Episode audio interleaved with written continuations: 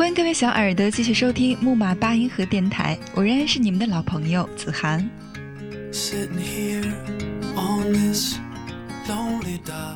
不知道大家有没有发现啊？其实生活原来可以更简单的。前些时有一条微博引起了大家的关注，并广泛转发。一部高档手机百分之七十的功能都是没有用的，一款高档轿车百分之七十的速度都是多余的，一栋豪华别墅百分之七十的房间都是空闲的。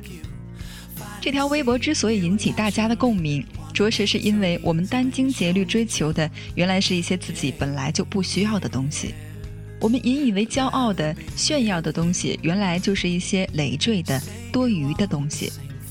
而且，因为对于这些无用价值、额外多余的追求，使很多人付出了时间、精力、身体、心灵，乃至于家庭幸福的代价。回过头来看看、想想，才发现自己误入了歧途，悔之已晚。现代科技的进步，物质生活的世界就像一个妙龄少女，在不停的、不断的撩拨着人们的欲望的神经，到处是诱惑，到处是刺激，也到处是陷阱，让人们欲罢不能。这种情况，其实在电影《大腕》中，冯小刚已经用他的冯氏幽默给人们淋漓尽致地展现了出来。让我们再来重温一下里面的经典台词。建房子一定得选最好的黄金地段，雇法国设计师，建就得建最高档次的公寓，电梯直接入户，户型最小也得四百平米，什么宽带呀、光缆呀、卫星呀，能给他接的全给他接上。楼上边有花园，楼里边有游泳池，楼子里站一个英国管家，戴假发，特绅士的那种。业主一进门，甭管有事儿没事儿都得跟人家说 “May I help you, sir？” 一口地道的英国伦敦腔，倍儿有面子。社区里再建一所贵族学校，教材用哈佛的，一年光学费就得几万美金。再建一所美国诊所，二十四小时候诊，就是一个字儿贵。看感冒就得花个万八千的。周围的邻居不是开宝马就是开奔驰。你要是开一日本车呀，你都不好意思跟人家打招呼。你说这样的公寓一平米你得卖多少钱？我觉得怎么着也得两千美金吧。两千美金那是成本，四千美金起，你别嫌贵还不打折。你得研究业主的购物心理，愿意掏两千美金买房的业主根本不在乎再多掏两千。什么叫成功人士？你知道吗？成功人士就是买什么东西都买最贵的，不买最好的。所以，我们做房地产的口号就是不求最好，但求最贵；不求最好，但求最贵。有话说，艺术来源于生活，但高于生活。上世纪末的冯氏幽默，简直就是现代人生活心态的一个真实缩影和翻版。你有没有这样的经历？你去买电脑，导购员不停地推荐一款新电脑，什么双核处理器、超大内存、N 个 G 的硬盘、上千万像素的摄像头、蓝牙功能。其实你在来之前对买电脑的要求，不过就是写写东西、上上网、发发邮件这么简单。可是你经不起导购人员的劝说和介绍，原来的想法抛之脑后，咬着牙花三倍的价钱把一台高配的电脑带回家。一段时间之后，你才后悔起来。那些天花乱坠的功能几乎没用过。其实生活啊，原来可以更简单的，这就是目前流行的一种生活理念——低配人生。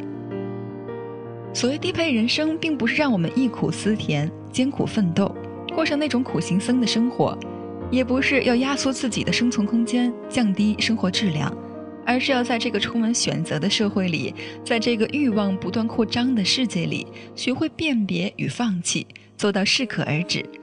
这种生活态度不勉强、不逞强，有力掌控自己的生活，这才是真正的幸福人生。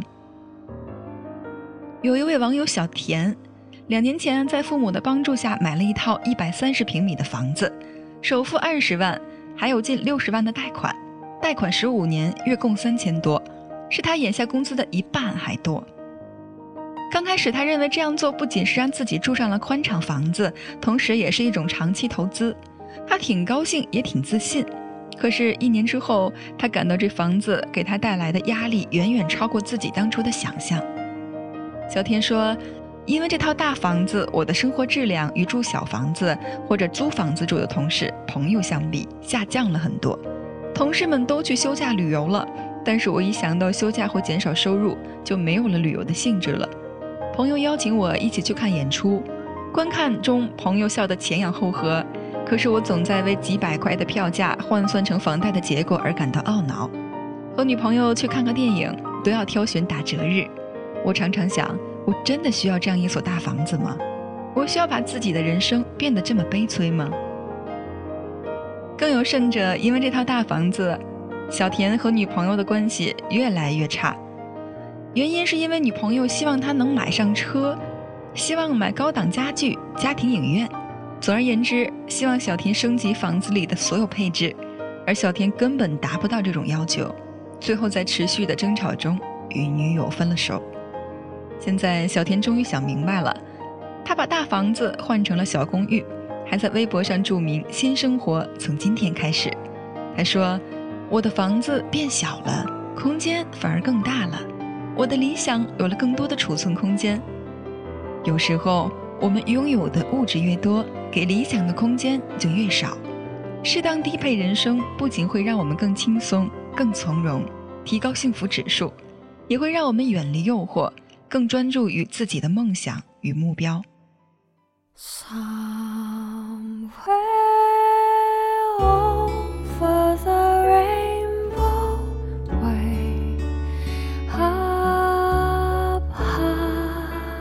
居里夫妇结婚时，他们的会客室里只有一张简单的餐桌和两把椅子。居里的父亲知道后，写信告诉他们，准备送给他们一套家具，问他们喜欢什么样的家具。看完信后，居里夫人若有所思地说：“有了沙发和软椅，就需要人去打扫，在这方面花费时间未免太可惜了。”居里对新婚妻子说：“不要沙发也可以，我们只有两把椅子，再添一把怎么样？”客人来了也可以坐坐，要是爱闲谈的客人坐下来又怎么办呢？居里夫人还是不同意。最后他们决定不再添任何家具了。无独有偶，美国著名作家斯蒂芬金则有一个著名的小桌子理论。他写作的时候只需要一张小桌子，一平方米大小，学生桌模样，一盏台灯足以照亮桌面，上面摆放着稿纸或者电脑，其他就没有什么东西了。在这张简陋的小桌子上，斯蒂芬金写出了许多经典的作品。他的不少著作一直稳居美国畅销书排行榜多年。有一年，在夫人的建议下，他给自己换了一张又宽又大的写字台，材质一流，装饰一流，与他一流作家的身份更般配。可是，没有多久，还是放弃了那张体面的大桌子。他说：“这张大桌子让他灵感全无。”注意力随时被桌子上的小玩意儿吸引走了。自此之后，他只用小桌子写作，并将之作为写作的重要心得。在高配置、高档化、光鲜体面的人生阴影里，可能蜷缩着无数卑微的、扭曲的，甚至是痛苦不堪的灵魂。更大的房子，更好的车子，钻石级 VIP，即使你倾尽所有，暂时拥有了这一切。获得满足的可能不是自己的渴望自由、实现价值的心灵，而是被世俗所熏陶的渲染的难填的欲坠。once in a lullaby. If happy little bluebirds fly beyond the rainbow, why? Oh,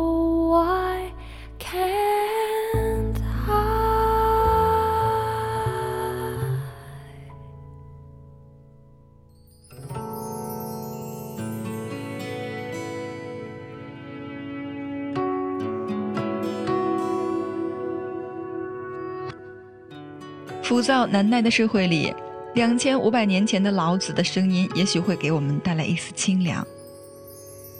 兰之意。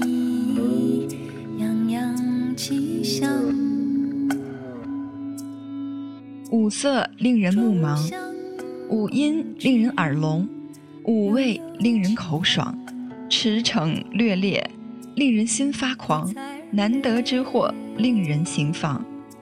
是以圣人为父不为目，故去彼取此。取自《道德经》第十二章。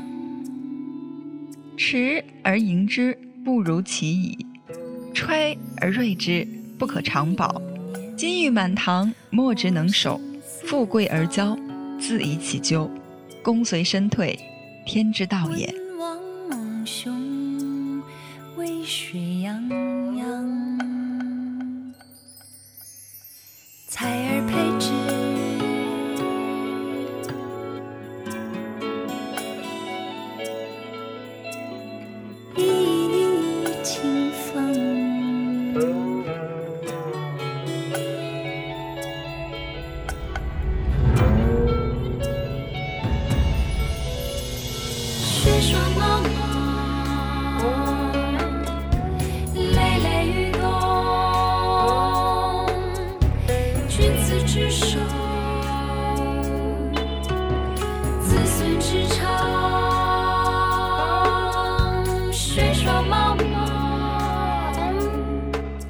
今天的故事呢跟大家讲到这里。我们下期节目依然在木马八音盒电台不见不散。